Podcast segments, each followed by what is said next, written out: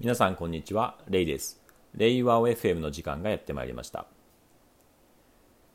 最近ちょっと面白いというか、なるほどと思った名言があるんですけれども、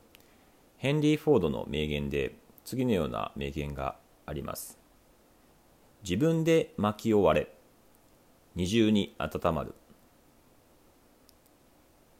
まあ、要するにこう温まるにはあのどうすればいいかっていうと自分で薪を割れば汗かいて暖かくなるしその薪を使って、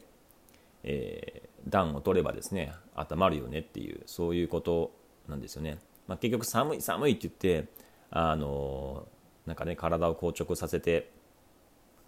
何もしないとずっと寒いよねっていうことだなっていうふうに感じたんですけれどもなんかこ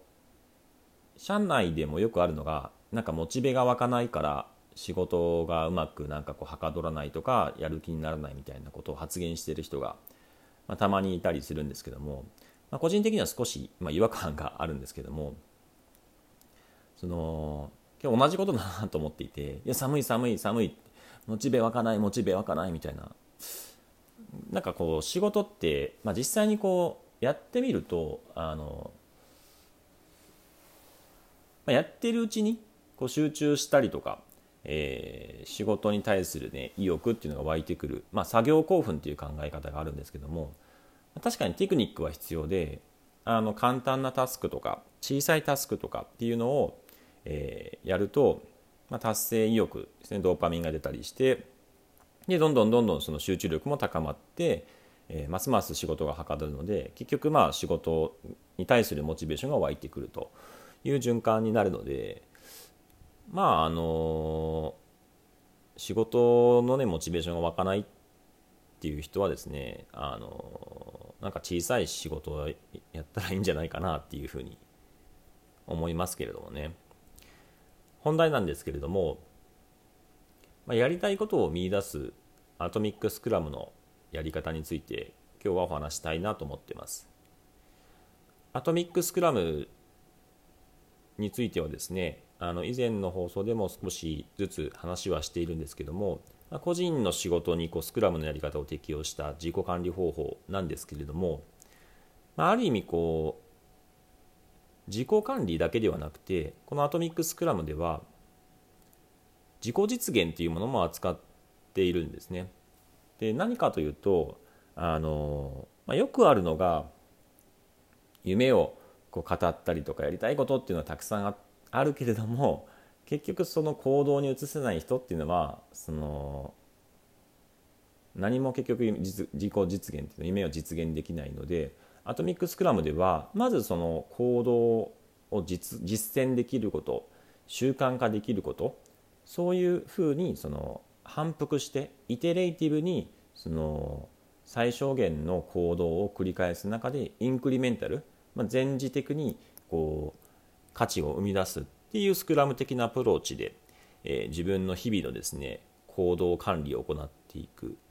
その最適なシステムを作りましょうっていうのがアトミックスクラムの考え方でした、まあ、要するにマネージャーとかコーチみたいな人をまずは作って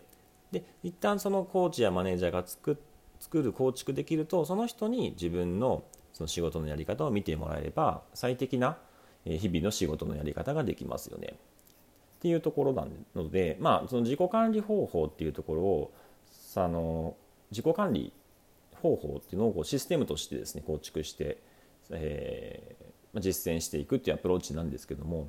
そのシステムの構築がある程度できた段階で実は自己実現っていうところにもつなげていけるんですよっていうのがこのアトミックスクラムの方法なんですね。まあ、特にですね例えば営業マンとかであればもうあの売上とかまあ、いろんなゴールから逆算して自分のですねタスクっていうのをですね設定して日々こなしていってで努力に比例して成果が出るのでそこでこう自分をこうモチベーションですねあのドライブさせていくっていうアプローチがあると思うんですけどもエンジニアリングのアプローチだとちょっとまた別でまさにアトミックスクラムで扱っているような最適化のアプローチ日々の課題っていうのを解決していく中で、ま、目標とか目的を見出していくっていうところがちょっと逆なんですよね。まあ、PDCA サイクルに対してウーダループ以前の放送でも話したようにウーダループっていうところの違いとも似ているんですけどもじゃあこのアトミックスクラムで自分のやり方を見出していくやり方って何なの？っていうのがあ今日のお題になるんですけども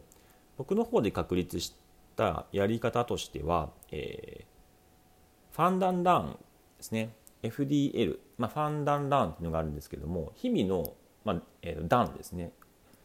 完了したタスクに対して自分なりの感情面とかに特に着目してファンですよね。楽しいこととか良かったことって何なのっていうのをこうポジティブな側面で見つめてでもう一個がラーンですね。ファンダンラーンの。まああの必ずしもこううまくはいったわけではないけどもなんかそこから何か学びがありましたかっていう形で学びの視点っていうのを取り出していく。でそれがまあ改善サイクルですね振り返りのサイクルになっていくっていうのがあのあるんですけども、まあ、必ずしもファンダンランである必要はないんですけども、まあ、何かしらの振り返りをまあやっていくっていうのがアトミックスクラムでも大事にしています。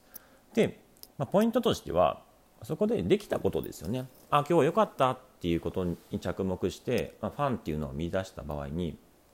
そこから、えー、だとすると、えー、自分ってえ昨日はあの仕事の中でうまくプレゼンがいった。すごく、えー、お客さんからもいいフィードバックがあったっていうファンがあった時にそこから、えー、FDL ファンダンランからウィッシュですね。ウィッシュにつなげていくっていうのを、えー、提唱しています。でこれはですねあ良かったなっていうところからちょっと一歩発展させてまあ願いとかですかね。ウィッシュあもしあの、ね、あの自分がもし今後、え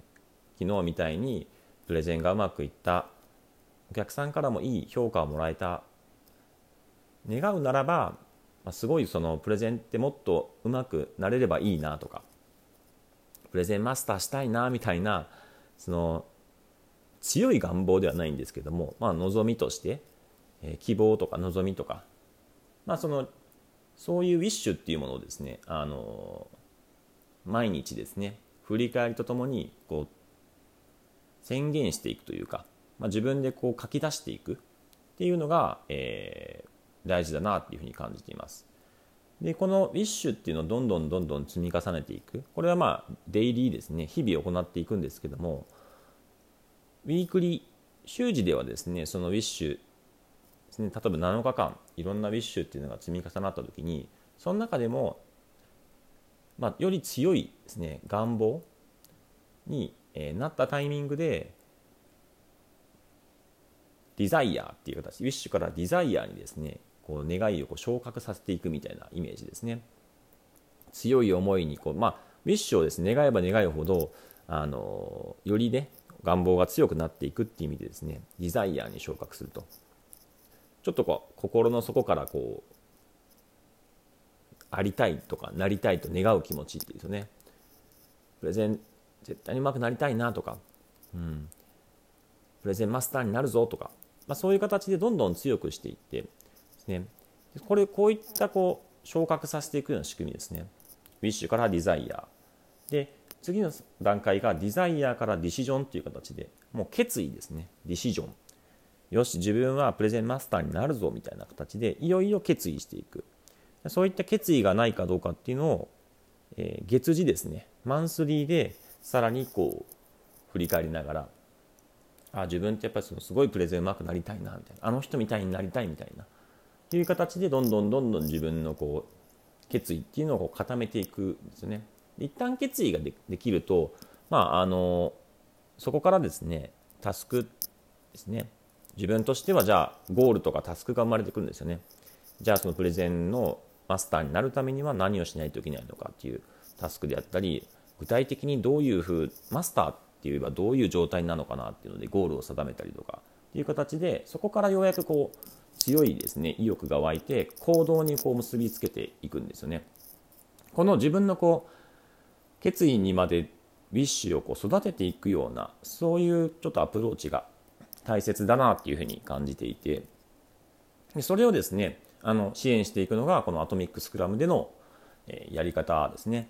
まあ、日々のこうタスクっていうのをこうデイリーでやっていく、えー、習慣化の仕組みっていうのをアトミックスクラムでは最初に構築するのでそこの習慣化の対象として、えー、ウィッシュリストを作るとか、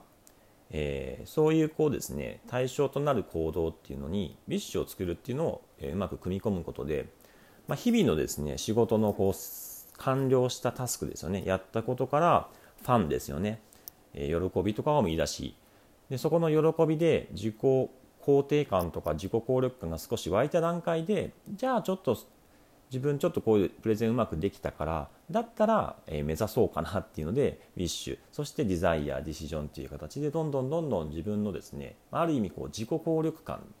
を育てていくんですよね。そうすることであきっと自分は未来こういうことができるはずだっていうそういうこう願いとかから決意とかっていうのが生まれてくるので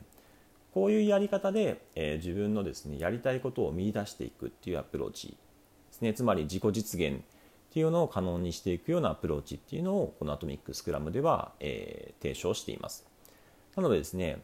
まあ、自己管理ですよね、まあ、自己管理っていうのを究極的に突き詰めていって、まあ、本当にこう最適化とか効率化っていうのができた時にでもある意味ですねもう単にですねなんか言われたことだけをひたすらこなすマシンみたいになってしまうと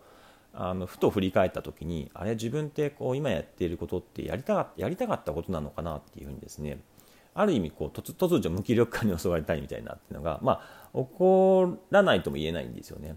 一方でいや私はねこういうことやりたいああいうことやりたいってい無双化ではないですけども、まあ、夢ばっかり追いかけて実際に日々の行動が伴わないっていうのも広くバランスをかけるんですよね。で両方がやっぱり大事なんですけどもアトミックスクラムではまず日々の実践とか行動ですよね。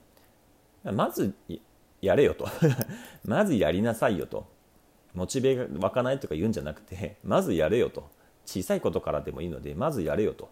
いうところから自分のですね生産性高めたり効率化をしたり最適化する力を身につけていってその自己効力感をつける中で、まあ、ウィッシュとか、えデザイアとかディシジョンという形で自分のやりたいことを見出していって。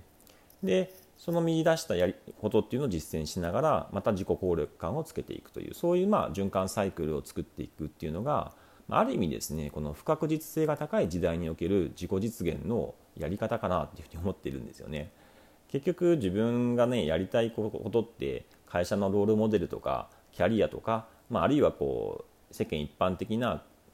こう優秀な人とか成功者っていうところっていうものが、まあ、ある意味ですねこう10年後どうなっているか分からない不確実性が高い時代なのであの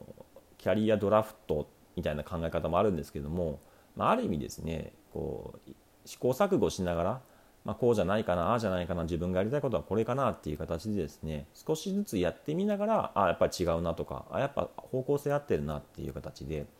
あの反復しながら少しずつやりたいことっていうところを仮説立てて実行して検証しながら進めていくっていうやり方もこの時代には必要なんじゃないかなっていうふうに思っていてですね、まあ、そういうこの不確実性が高い時代におけるキャリア形成っていう意味でもですねこのアトミックスクラムにおけるやり方ですねは結構重要なんじゃないかなっていうふうに感じているところです。本日はですねアトミックスクラムを使った、ま、自己実現の方法についてのお話でした。